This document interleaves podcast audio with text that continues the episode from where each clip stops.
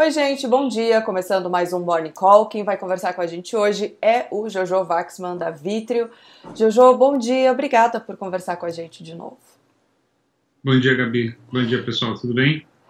Tudo bem, Jojo. Queria começar falando dos protestos de ontem. É, o presidente Jair Bolsonaro tinha negado que tinha feito a convocação, depois acabou fazendo, é, foi para os protestos, foi de carro, mas desceu do carro, cumprimentou as pessoas, publicou uma série de posts das redes sociais. É, claro que deu ali uma alfinetada no STF, no Rodrigo Maia, no Congresso.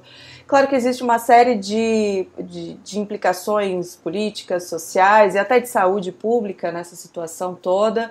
Mas como o Morning Call é voltado para o mercado, eu queria saber, Jojo, na tua opinião, se isso deve refletir hoje no mercado brasileiro.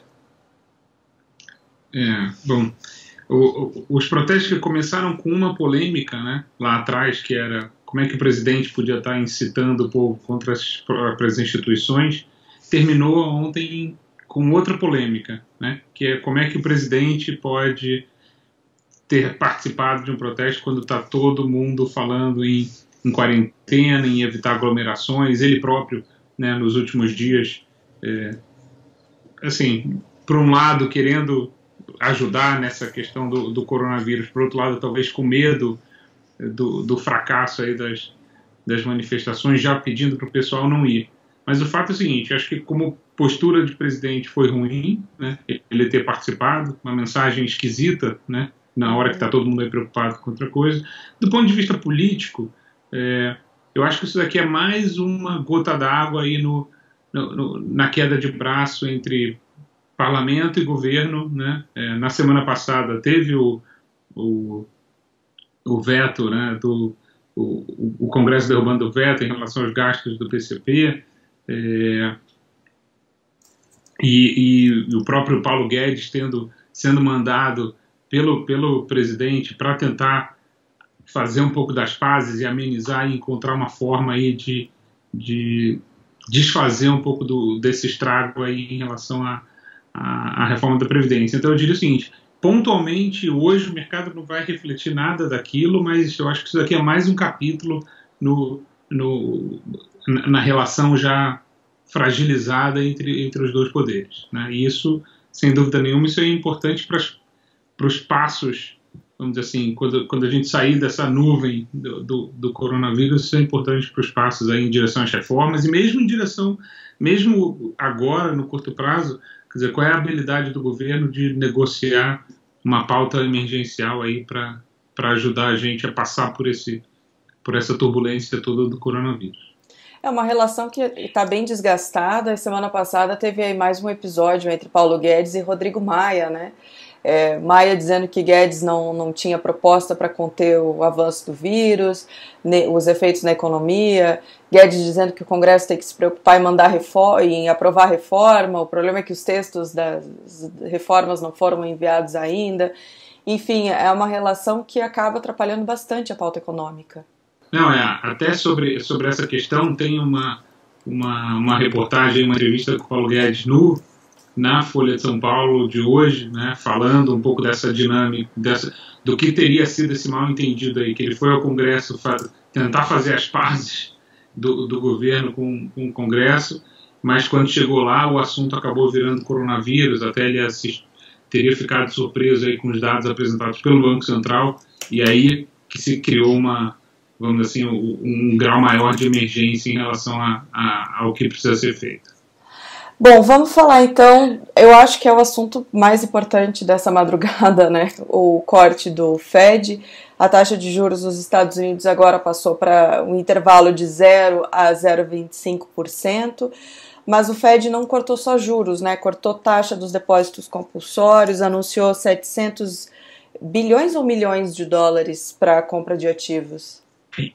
Bilhões. Bilhões, bilhões. né? 700 bilhões de dólares para compra de ativos. É mais uma movimentação forte do Fed, né?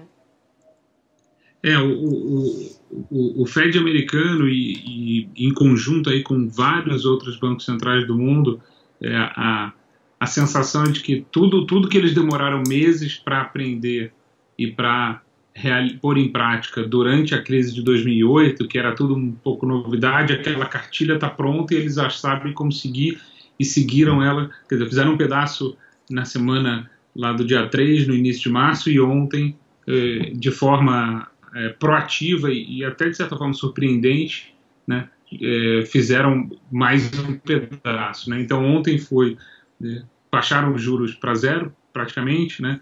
mexeram nas linhas de redesconto e em coordenação com outros bancos centrais facilitar aí o trânsito de, de dólares pelo mundo todo é, para ajudar é, bancos e empresas.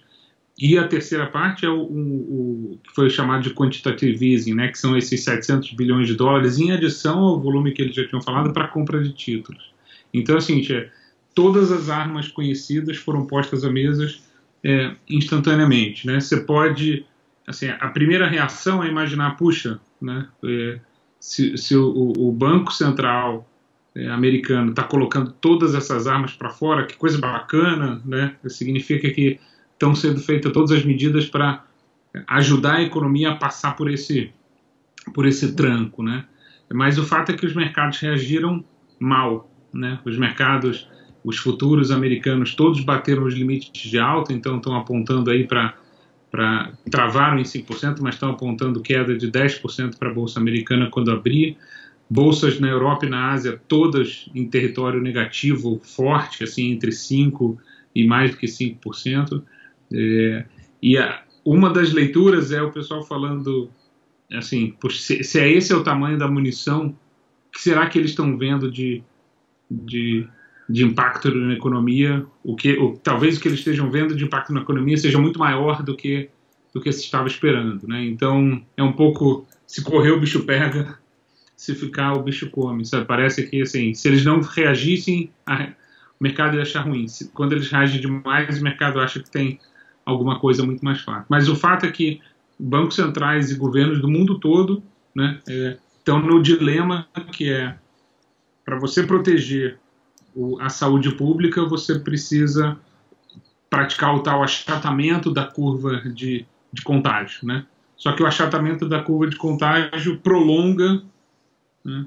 prolonga, vamos dizer assim, a, a, a, o, o, processo de, de esmagamento aí da, da, economia, né? Porque quarentenas e, e lockdowns e, e, e proibições, né? você vai você vai inserindo um número cada vez maior de pessoas e de setores da economia dentro desse processo. Então, dizer, é, o mais óbvio pensar são as, são as companhias aéreas, que, assim, que todas vão precisar é, de ajuda, mas vale para um, um número enorme de setores. Né? Então, os bancos centrais precisam entrar justamente para salvaguardar esses, essa economia. Né? Senão, é brincadeira assim, daqui a pouco vão todas as empresas virarem estatais, né? Uhum. É, a gente teve outros cortes de juros pelo mundo nos últimos dias. O mais recente, agora, essa madrugada, foi na Nova Zelândia, que também cortou, passou de 1 para 0,25%. A gente teve aquele, aquela nota do Banco Central no, no início de março, quando o Fed fez o primeiro corte. É, de uhum. lá para cá, pouca movimentação. Como é que tá? Como é que você vê essa situação? A gente vai ter corte de juros? Não vai? É, olha, assim, pegando as últimas, é, as últimas informações, tanto do, do, do, Roberto Campos Neto quanto do, do Paulo Guedes, é, claramente o governo e o Ministério da Economia e o Banco Central estão prontos para fazer uma série de medidas, né? É, cortar juros, mexer no primário, é, dar fôlego aos bancos, né? Estão fazendo os leilões é, de, de, câmbio para controlar o câmbio. Semana passada isso foi bem, bem forte. Estão aumentando linhas para os bancos, é, mas não está claro para mim se eles vão baixar juros ou não. Uhum. Né? Parece, assim, parece ser algo, é, então, assim, óbvio a fazer, mas tem sinais para os dois lados. Assim, às vezes dão sinais que, que isso não seria exatamente o mais suficiente, porque isso também atrapalharia na defesa do câmbio. Então, mas tem outros mecanismos, né? o, nem sempre o baixar juros é o mecanismo mais óbvio. Às vezes esses mecanismos do redesconto e das facilidades de, de, de empréstimos emergenciais são mais relevantes do que, do que o próprio juros. Tá certo. Jojo, muito obrigada pela conversa. Boa semana para você. Obrigado para vocês também. E aí é, é, é, daquelas horas que o, que o piloto fala, né? Tipo, brace for impact, né? Esse parece um dia Parece que vamos ter um dia nervoso hoje. Uma semana, né? Provavelmente deve ser uma semana de volatilidade como a semana passada. Exato. Tá certo. Tá bom, então. Muito obrigada, pessoal. Obrigada pela companhia. Não esqueçam de dar um like, se inscrever no canal. A gente se vê de novo amanhã no Morning Call.